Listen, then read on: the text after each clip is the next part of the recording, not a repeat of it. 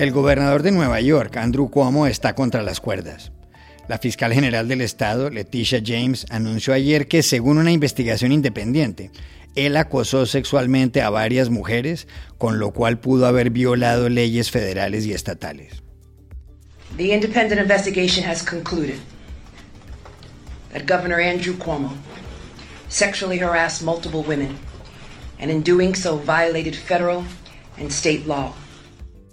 En Washington, el presidente Joe Biden, del Partido Demócrata, al igual que Cuomo, dijo que el gobernador debe renunciar. ¿Se caerá Andrew Cuomo? Hablamos ayer en Nueva York con la corresponsal Sara Yáñez Richards. En Nicaragua, Daniel Ortega se acaba de inscribir como candidato a las elecciones de noviembre. Espera seguir en la presidencia, un cargo que ocupa desde 2007. Sin embargo, crecen las solicitudes a la comunidad internacional para que desconozca los comicios en un país donde el régimen ha detenido a siete candidatos opositores. ¿Serviría eso de algo? Llamamos a Manuel Orozco, del Diálogo Interamericano. En Italia se ha producido una explosión de alegría nacional con las medallas de oro en los 100 metros planos y el salto de altura en los Olímpicos de Tokio. Fue ese día, el domingo, la fecha de mayor felicidad en un país que al principio de la pandemia sufrió como pocos. Marcelo Campo, periodista de la agencia ANSA en Roma, nos dio los detalles. Hola, bienvenidos a El Washington Post. Soy Juan Carlos Iragorri, desde Madrid. Soy Dori Toribio desde Washington, D.C. Soy Jorge Espinosa desde Bogotá. Es miércoles 4 de agosto y esto es todo lo que usted debería saber hoy.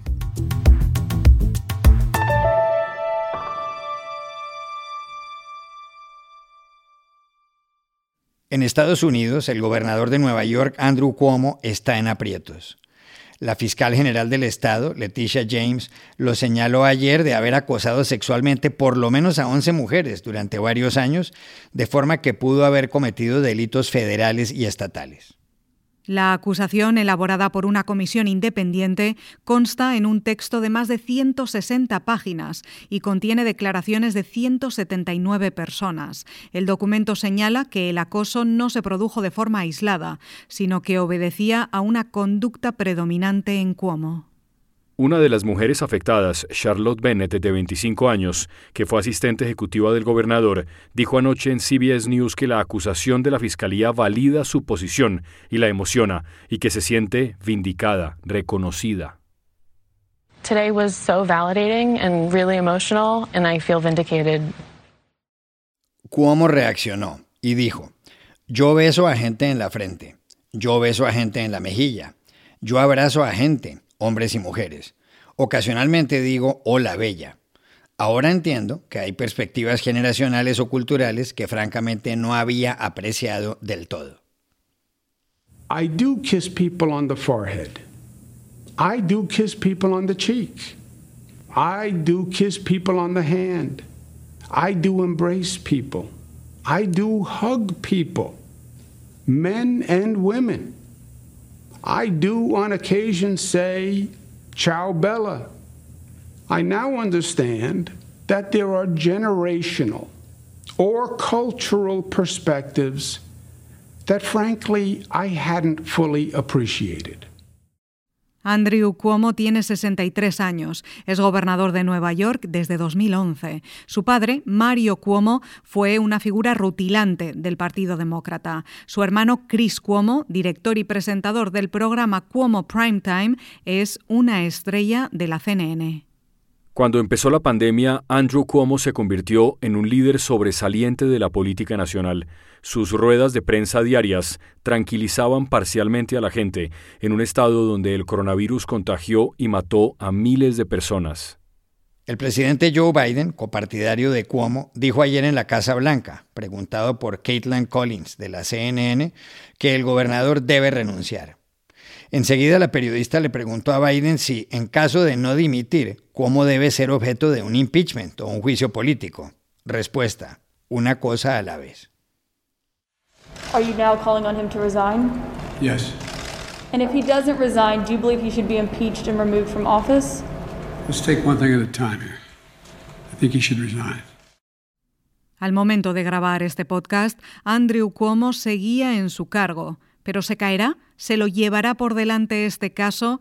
Llamamos anoche a Nueva York a la corresponsal Sara Yáñez Richards, que ha seguido de cerca lo sucedido. Pues si me estuvieses preguntando sobre cualquier otro político, te diría que, que, sí, que cae por su propio peso, sobre todo si estamos hablando de políticos demócratas, pero en este caso, pese a que como sea demócrata, eh, hablamos de un político que intenta poner una figura de hombre, hombre fuerte, hombre casi todopoderoso. Y esto lo hemos podido ver en sus primeras declaraciones, en donde ha dicho que además de ser inocente ha intentado justificar sus actos diciendo, bueno, yo es que como soy de, de familia italiana, me gusta mucho dar besos, me gusta mucho tocar caras y, dar abrazos, ¿no? Justificar un hecho que la justicia está diciendo que no es para nada eh, normal, como, bueno, esto es súper normal, sobre todo entre los americanos italianos. Y, y es una técnica que, que, ha estado usando sobre todo mucho durante los últimos cinco meses. Eh, él intentó tapar esta, esta polémica eh, ignorándola, como por así decirlo, ¿no? Decir, bueno, pues no voy a contestar más preguntas sobre esto, y ya he dado mis declaraciones oficiales, voy a seguir con mis ruedas de prensa norm normales, voy a seguir eh, encargándome de, de mi trabajo y voy a hablar de los temas, de las nuevas noticias que vengan sobre, sobre el estado de Nueva York, como puede ser la legalización de la marihuana o la nueva variante Delta, ¿no? que es una técnica que hemos estado viendo también en, en, en otro político, en este caso republicano, que sería el presidente Donald Trump. Donald Trump no ha reconocido hasta ahora ni siquiera la, la derrota él sigue diciendo que, que fue muy, muy votado. Eh, es lo más eh, cerca que ha estado a admitir esta derrota, ni tampoco ha admitido eh, el asalto al Capitolio del, del, 6 de, del 6 de enero. Y es una persona que pese a todo lo que ha pasado, sigue en pie. En el caso de Cuomo, eh, dado que el propio presidente de su partido está pidiendo que renuncie, no creo que sea tan cabezadura, por así decirlo, como, como el presidente Trump, porque no tiene tanto, tanto poder en su partido. Pero, pero habrá que ver. Eh, podría no, no, renunciar y que se tenga que pasar al siguiente paso. Eh, como ha dicho Biden, vamos a ir paso a paso y el siguiente paso sería el impeachment.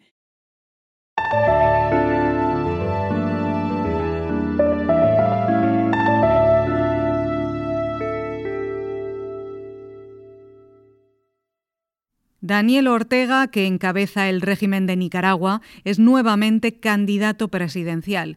El lunes se inscribió a nombre del Frente Sandinista para las elecciones del 7 de noviembre.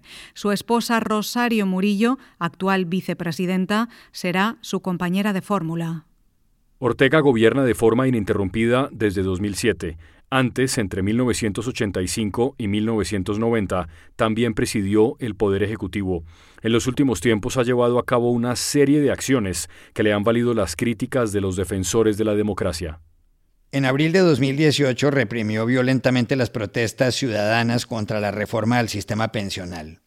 Hubo más de 300 muertos y desde principios de junio ha detenido, con el apoyo de la Fiscalía, a siete candidatos presidenciales que lo critican.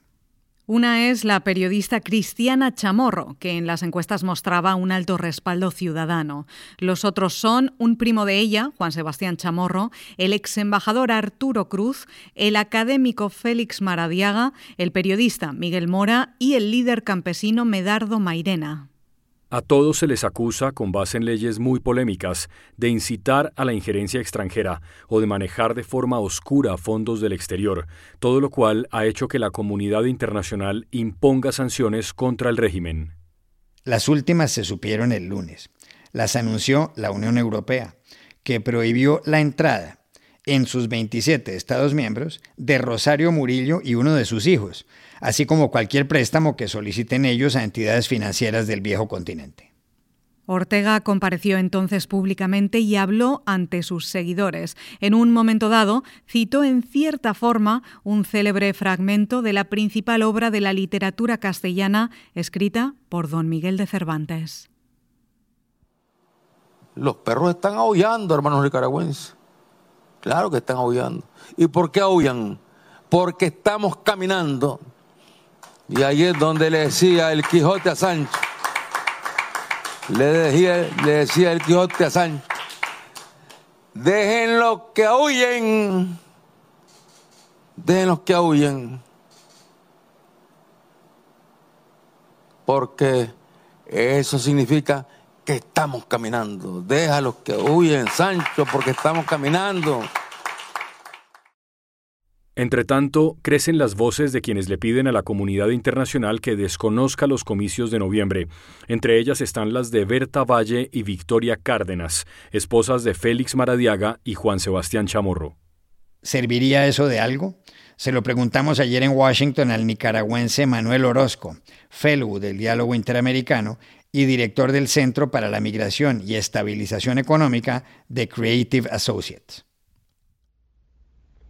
Claro que sirve de mucho. De hecho, mm, mire, la comunidad internacional está distinguiendo entre el proceso y el resultado electoral. Gradualmente ya el mundo prácticamente desconoce este como un proceso electoral justo, toda vez que está sesgado con represión, eliminación de la oposición y fraude, e incluso hasta con promoción de la abstención con la intimidación en las calles de la gente. Por ende, la comunidad internacional concluye que las condiciones para reconocer un resultado electoral también son prácticamente nulas. Lo que la comunidad internacional está concluyendo es que política y moralmente es indefensible considerar que este es un proceso competitivo y que ellos no van a reconocer el resultado, es decir, no van a validar la legitimidad de cualquier gobierno que resulte de este proceso. La OEA ya está trabajando en función de este desconocimiento. Estados Unidos, Canadá, la Unión Europea, Centroamérica, con la excepción de Honduras, por eso del tema del asilo político al presidente actual, están condenando a Nicaragua en estos términos. Ahora bien, yo creo que, es decir, aunque la dictadura de Ortega está apostando como único reconocimiento válido el de sus socios y aliados políticos como Rusia, Cuba, y Venezuela, el golpe político y económico sobre el régimen que la comunidad internacional dé sobre el desconocimiento de este proceso y el resultado electoral no solamente es simbólico, sino que también es diplomático y material. Toda vez que la inversión extranjera seguirá cayendo, nadie va a querer invertir en un país lleno de dictadura y represión. La recuperación económica va a ocurrir con muy poco apoyo externo eh, o casi nulo, y el gobierno de facto que no será reconocido por los nicaragüenses mismos, eh, pues los nicaragüenses se sentirán acuerpados por este apoyo internacional. Así que eh, claro que sí ayuda.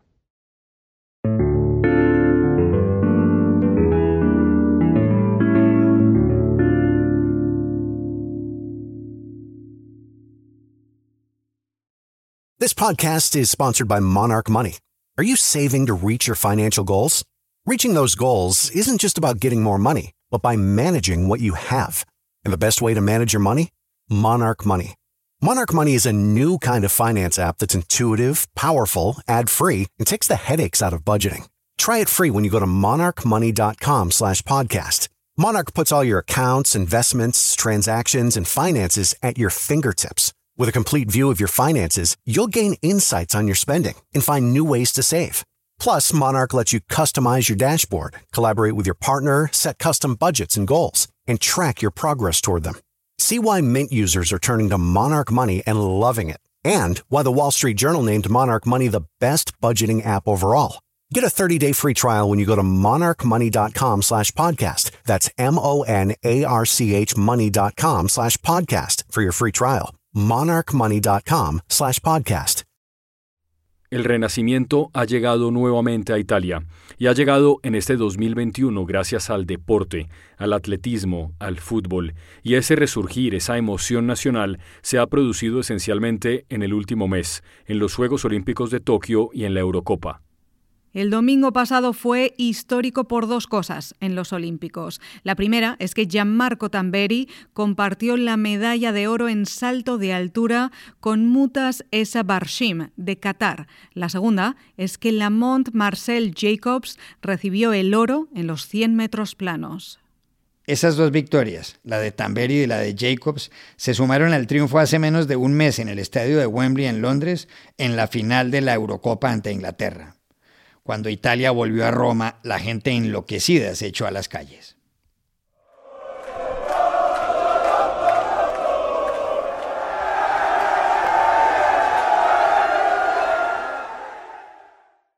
El domingo, con los resultados de Tokio, más lo vivido en las semanas anteriores, miles de italianos enviaban por las redes sociales un mensaje con mucho humor que hacía alusión a territorios pasados y a la célebre obra de Leonardo da Vinci que está en el Museo Parisino del Louvre. El mensaje decía, ganadores de Eurovisión después de 31 años, campeones de Europa tras 53 años, medalla de oro olímpica en salto de altura luego de 41 años primera medalla de oro olímpico en los 100 metros planos. Si atacamos ahora, es fácil que logremos recuperar Istria, Dalmacia, Córcega y la Gioconda. Italia necesitaba alegría. Al comienzo de la pandemia fue uno de los países más afectados. Ha registrado 4,3 millones de contagios y 128.000 muertos. En diciembre de 2020 tenía casi 1.000 fallecimientos diarios. Ahora 20.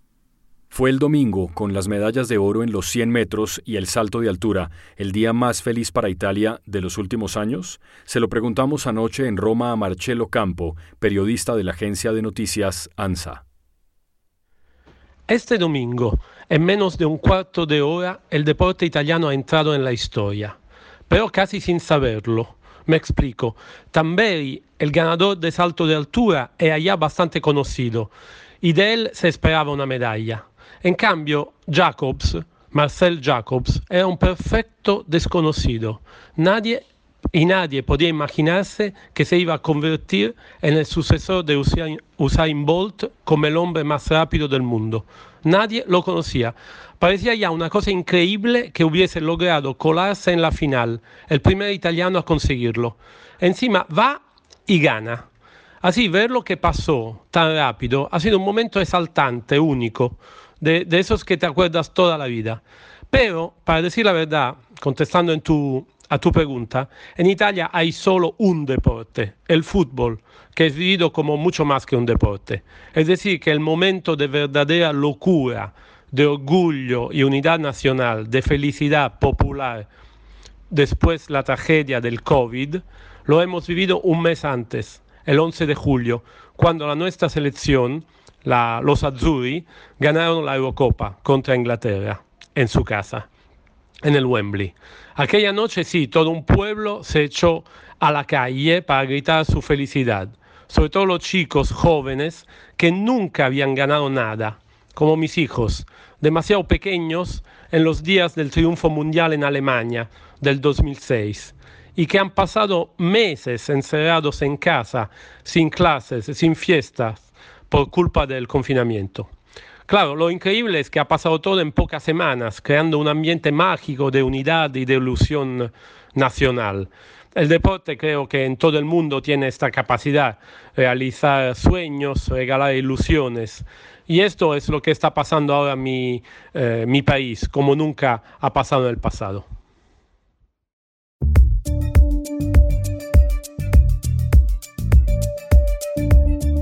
Y estas son otras cosas que usted también debería saber hoy.